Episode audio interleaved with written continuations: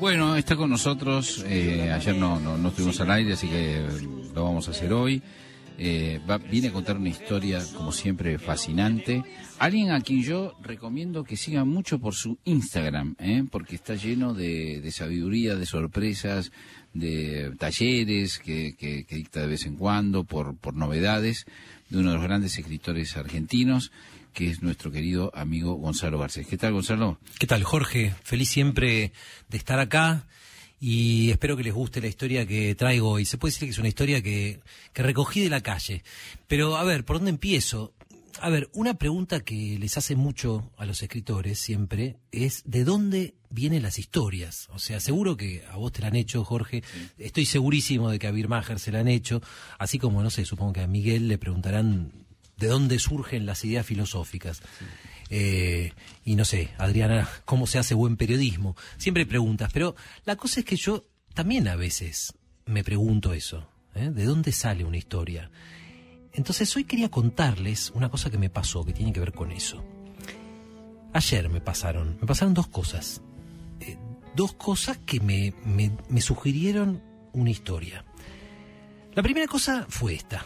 Yo estaba en el subte, estaba yendo para el centro, y un señor que tendría 50, 60 años, bien vestido, eh, distinguido, eh, pelo entrecano, peinado para atrás, este hombre parecía, parecía estar hablando por teléfono. Y digo parecía porque hablaba con esa eh, alternancia entre hablar y hacer pausas que es la que tenemos todos cuando hablamos por teléfono. Decía, decía esto, más o menos, lo que me acuerdo. Decía, y acá estamos, mami.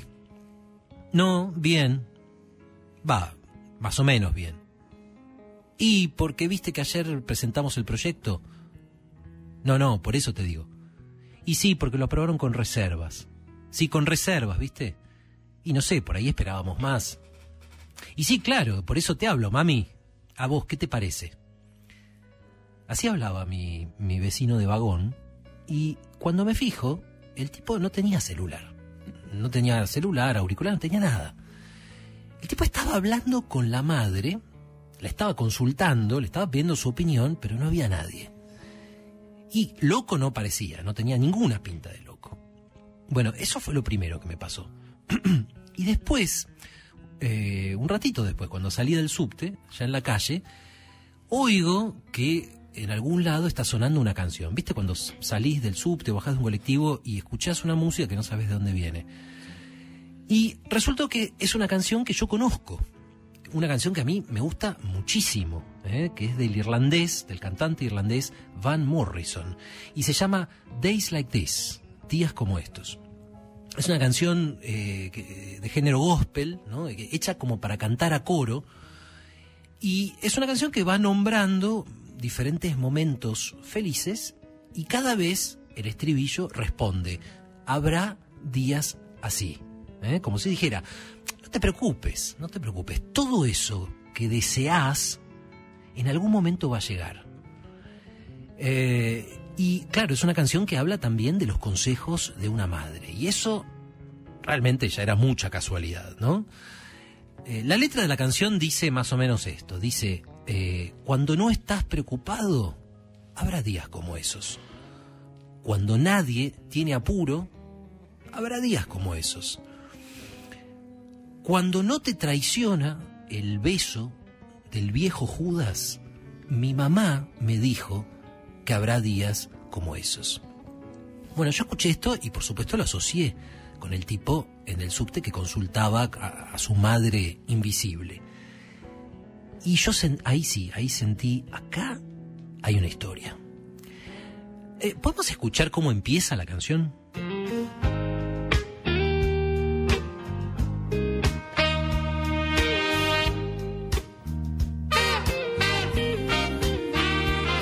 When it's not always raining, there'll be days like this. When there's no one complaining, there'll be days like this. Everything falls into place like the flick of a switch. Well, my mama told me there'll be days like this. When you don't need to worry, there'll be days like this. When no one one's in a hurry, they'll be days like this. Bueno, así empieza la canción. Después vamos a escuchar un poquito más, ¿eh? Pero yo escuché esto y, y inmediatamente empecé a pensar, ¿cómo sería esta historia? A ver. Yo le voy a contar ahora, ahora lo que imagino. Esta historia no está terminada. Yo estoy tratando de redondearla, de inventarla ahora.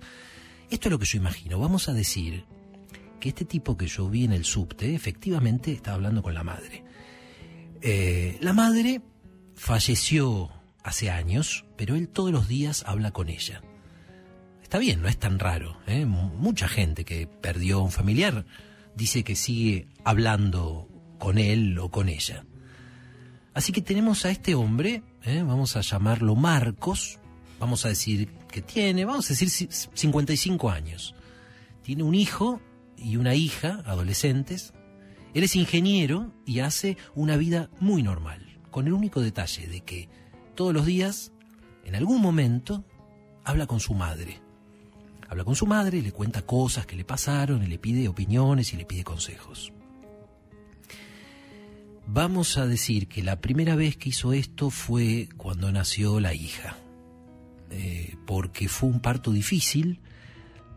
La mujer de Marcos estuvo casi 12 horas en trabajo de parto, se empezaron a asustar, al final le hicieron una cesárea. Y entonces, mientras la operaban, Marcos por primera vez habló con su madre, con su madre muerta. Y le dijo que tenía miedo, que tenía miedo de que pasara lo peor. Y la madre le contestó, como si estuviera ahí, ¿eh? con, con su voz normal, de siempre, solo que invisible, en la pieza, le contestó que no se preocupe, ¿eh? que a ella le había pasado lo mismo y que todo iba a salir bien. Y efectivamente, al ratito lo llamaron y el médico, bueno, le puso entre los brazos a su hija recién nacida. Y es así, desde ese día Marcos habla con su madre. Eh, bueno, el tipo que yo vi en el subte tenía pinta, no sé, de Tano del Sur, de turco. yo en mi historia lo voy a hacer judío. ¿eh? Porque, bueno, tal vez porque en la cultura judía, eh, lo hablábamos una vez, eh, en la cultura judía los muertos nunca están realmente muertos. O sea, siempre en la cultura judía hay un, un diálogo, pero muy animado, entre el pasado y el presente, y entre los vivos y los muertos. Eh, un gran escritor que escribió en Yiddish, eh, Isaac Bashevis Singer, escribió estas, estas palabras realmente hermosas, extraordinarias. Palabras que yo conocí, Nobleza Obliga, eh, a través de la, se- la serie eh, Stiesel. Y dice así, los muertos no se van a ninguna parte. Esto dijo Isaac Bashevis Singer. Están todos acá. Cada persona es un cementerio, un verdadero cementerio, donde descansan todas nuestras abuelas y nuestros abuelos. El padre y la madre, la esposa y el hijo, todos están acá todo el tiempo. Eso escribió Singer y, bueno, yo imagino entonces que, que Marcos, el personaje de nuestra historia, es judío y habla con su madre judía, y últimamente la consultó mucho. Eh, le contó de su hijo mayor, le contó que está decidiendo qué estudiar, le contó todo lo orgulloso que está, de las buenas notas que tiene, de cómo lo aplauden los profesores. Le habló también de, sus de sus pequeñas frustraciones del este proyecto ¿no? de ingeniería que presentó, que se, bueno, se lo recibieron con reservas. Y siempre a Marcos hablar con su madre le hace bien, le hace bien, por más que eh, algunas veces ella le dice que, muy bien, que va por buen camino, y otras veces lo reta, lo reta, como cualquier madre. Eh, y cuando se enoja mucho, la madre lo reta en Yiddish. ¿eh? Y esto a Marcos siempre le da muchísima ternura, le encanta. Sigamos inventando esta historia. A ver, digamos algo sobre la madre. ¿eh? Vamos a decir que la madre de Marcos, que se llama Rebeca, nació en Entre Ríos en 1927. Quiere decir que si viviera, ahora tendría 94 años. Va, si viviera, en realidad vive, porque, digámoslo una vez más, ¿no? Los muertos no se van a ninguna parte. Los muertos están acá todo el tiempo. Bueno, entonces Rebeca creció, creció en Entre Ríos, se fue a Buenos Aires eh, a estudiar cuando tenía 19 años. Se fue para estudiar biología, ¿sí? Y fue una de las primeras mujeres del país en doctorarse en biología. Muy distinguida Rebeca, ¿eh? con el tiempo llegó incluso a ser directora del laboratorio central del Hospital de Clínicas. O sea, Marcos tiene sobradas razones para estar muy orgulloso de su madre. También sabe, porque ella se lo ha contado, antes y después de morir, le contó, que le costó un montón estudiar, porque era ahí, bueno, tenía una madre y un padre muy, muy ortodoxos, muy tradicionalistas, que no les parecía bien que una chica estudiara eso. En ese momento no se hacía. ¿eh? Una chica se casaba y ya está. Mucho menos que se fuera sola a vivir a la capital, a ese, al antro de perdición que era Buenos Aires. Así que bueno, Rebeca se fue a estudiar, se fue sin la bendición de los padres, obviamente sin ayuda económica, y así todo se las arregló, estudió, trabajó, se abrió camino. Y ahora, cuando habla con Marcos, muchas veces le dice que recién de grande logró entender un poco mejor a su padre. Su padre, el padre de la, de la madre de Marcos, ¿no? El padre, el abuelo de Marcos, que era, bueno, era un inmigrante de Rusia, un tipo que había vivido los, los pogromos de fin del siglo XIX, pero claro, bueno, era, era tarde cuando lo entendió porque el padre murió cuando Rebeca tenía 32 años.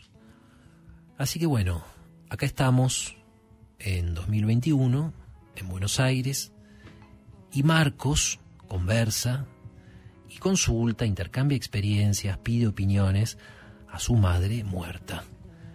Su madre que a su vez le cuenta de su vida en Entre Ríos y le cuenta de la vida de sus abuelos en Rusia. ¿eh? Se va formando toda una cadena. Bueno, y acá podría, no sé, podría terminar la historia en rigor, pero eh, siempre es bueno que una historia tenga otra vuelta de tuerca, ¿no es cierto? Sí. Así que eh, vamos a imaginar algo más. Yo me imagino que pasa esto. Un día, cuando Marcos trata de hablar con su madre, como lo hace todos los días, ¿eh? hablar y consultar con su madre muerta, eh, la madre no le contesta, va tarda en contestar. Y cuando al fin le contesta, está como distraída, como si viniera a hacer otra cosa, ¿no? Pero ¿qué puede estar haciendo en el más allá? Y al día siguiente otra vez, Marcos dice, mamá, ¿estás ahí? Mamá, hey, te quiero contar algo que me pasó. Y la madre no contesta mamá, hola. Y al final, después de un buen rato, la madre contesta, acá estoy, acá estoy. Y, Marcos la oye como un poco agitada, ¿no? Como si viniera de algún otro lado. Y le dice, mamá, ¿qué pasa? Es la segunda o la, o la tercera vez que quiero hablar con vos y tardás en contestarme. ¿Me explicas qué pasa? Y no, dice la madre. Uh, perdón, Marquitos, lo que pasa, ¿sabes qué pasa? Estaba hablando por la otra línea. ¿Cómo la otra línea? dice Marcos. Hay, hay otras líneas en...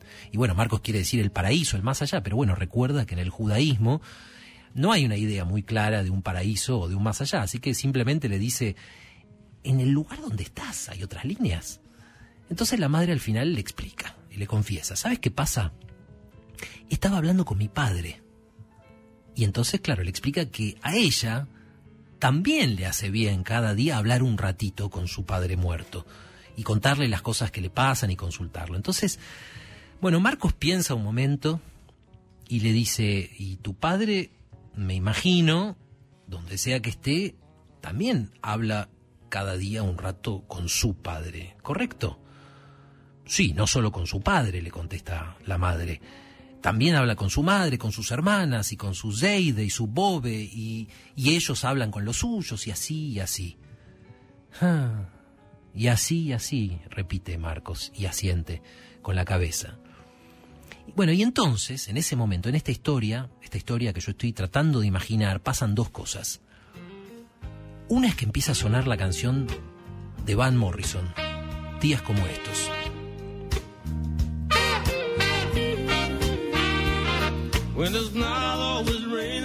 Esa canción, esa canción que parece simple, pero también es un poco misteriosa, ¿eh? Porque si lo pensás, ¿qué quiere decir? A fin de cuentas, va Morrison cuando nombra todos esos momentos felices, cuando habla de, de los días en los que todos son sinceros y nadie te hace trampas, y dice que todo eso se lo dijo su madre. ¿Eh? ¿Y por qué? ¿Por qué su madre, entre todos, es la que sabe que habrá días en los que nadie pisotea tus sueños? Días en los que todos entienden tus palabras y en los que se escucha fuerte y claro qué cambios querés hacer en tu vida. ¿Por qué? Bueno, tal vez porque los muertos llevan tanto tiempo escuchando y hablando con otros muertos y también con los vivos, que saben que puede ser que haya frustraciones, sí, va a haber injusticias y va a haber arbitrariedades y fracasos, pero si vos dejás pasar suficiente tiempo, bueno, también habrá días como estos. Y eso es una cosa que pasa y lo otro que pasa, y con esto terminamos nuestra historia, es que es hora de comer, es hora de cenar. Y ahora Marcos llama a la mesa a su mujer, llama a su hija, a su hijo, y cada uno entra y se sienta en su lugar, y tal como pasa en esa serie, junto con ellos, ahora se sienta también la madre de Marcos y el padre de Marcos, y también se sientan a la mesa la abuela y el abuelo, porque es verdad, los muertos no se van a ninguna parte, están todos acá. Cada persona es un cementerio un verdadero cementerio donde descansan todas nuestras abuelas y nuestros abuelos, el padre y la madre, la esposa y el hijo, y todos están acá todo el tiempo.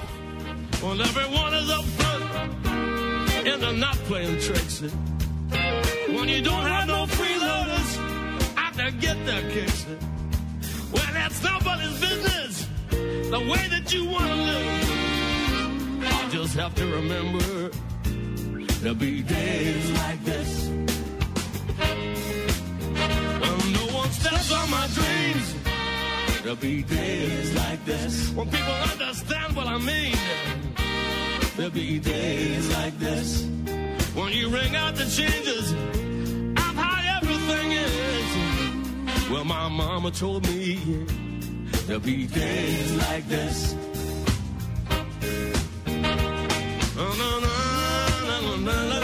Una vez más, una, una, una historia mágica eh, de Gonzalo Garcés, que de algún modo fue mostrando cómo, cómo crea una ficción un escritor, ¿no? Eh, más allá del fondo de la historia, que ahora se la dejo al señor Mirmacher y al señor Miguel. ¿eh?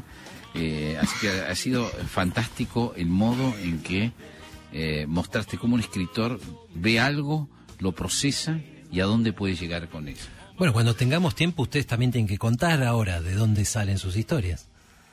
Eh, señor Mirmager, usted quería hablar. ¿eh? ¿eh? primero que en esta mesa donde hay un Winiaski y un Mirmacher viene un Garcés a contar historias de judíos. es, es, un golpe inesperado. Garcés Romerstein, te pido por favor. ¿eh? Por supuesto. Eh, pero conmovedor y me recordó que Singer decía que él había sido criado en tres lenguas muertas el yiddish, el arameo y el hebreo. Y el hebreo resucitó en el moderno Estado judío. Y el yiddish resucitó también con el premio Nobel de Bashevi Singer en 1978. Y decía Singer que cuando venía el Mesías se iban a levantar todos los muertos y lo primero que iban a preguntar ahí en Brooklyn o Broadway es si había algún diario en yiddish para leer. Muy bueno. Pero no, pero es una gran verdad, esa es cierta, es el, el hermoso final de Stiesel, ¿no? no se acuerdan el nombre del escritor, ¿viste? Están ahí en la mesa, finalmente lo recuerdan, pero vale más allá de esa tradición para todas las tradiciones, ¿no? Los, nuestros ancestros están acá. Eh, la cadena, digamos, la continúan los muertos, porque yo de mi bisabuelo no tengo ni idea, pero seguramente mi abuelo en algún lugar. Y pero si recibiste cosas de, tus padres y tus abuelos, ellos contenían a su vez a sus padres y así. Sí, somos un cementerio, sí. Vivo, un cementerio vivo. Cementerio vivo, sí. más bien una especie cementerio de... lleno de voces. Sí, somos el más allá de mucha gente. Y sabe que yo traduje a Singer eh, del, del inglés, no del yiddish, del inglés al español en, en el, el libro de cuentos La muerte de Matusalén. No sé si lo habrás leído. No, ese no lo Lo leí. editó Norma, pero cuando terminé esa traducción quedé en una parálisis profunda porque durante todo el proceso yo escuchaba la voz de Singer criticándome. criticándome. Como Casti- una Edille Mame. Sí, Bueno, castigándome. Lo que pasa es que lo- los padres escritores, los es- es- esos próceres, a uno lo, lo juzgan. Exactamente. Uno se siente observado, ¿no? Qué miedito, ¿no? Qué Sí, miedito. claro. Bueno, y además eh, Singer en particular, Gonzalo, era un- una de esas personas a las que yo no hubiera invitado a mi cumpleaños. Y un autor del que soy fanático, No, además te trae todos los muertos y no te que trae nada de todo. muertos, y Claro. era muy poco empático, ¿no? Era, era bastante hostil en la cotidianidad. Bueno, lo que pasa es que a qué escritores invitaríamos a nuestro cumpleaños. eh? Bueno, Yo a. Philip Roth me parece un genio y creo que no lo invitaría. Tampoco, ¿no? Se levantaría mi mujer. Bueno, ¿y de dónde salió esta historia, Gonzalo? Tuya, De la canción. de la canción De de, la, de irlandesa. la canción de, de Van Morrison. Pero es muy linda la escena del tipo hablando con la madre. Impresionante, Es impresionante. Bueno, En queridos amigos, nos tenemos que ir, ¿eh? Nos tenemos que rajar, ¿eh? Eh, Este, recién empieza la charla, Jorge. No, no. Otro día vamos a tener una charla sobre este, sobre este tema. Es un lindo tema. Bueno, Muy bien. eh, señor García, gracias. eh. Síganlo en Instagram, síganlo donde escriba, donde hable, porque es extraordinario. Este, Gonzalo García se llama, ¿eh? Un abrazo grande, Gonzalo. Un abrazo muy fuerte.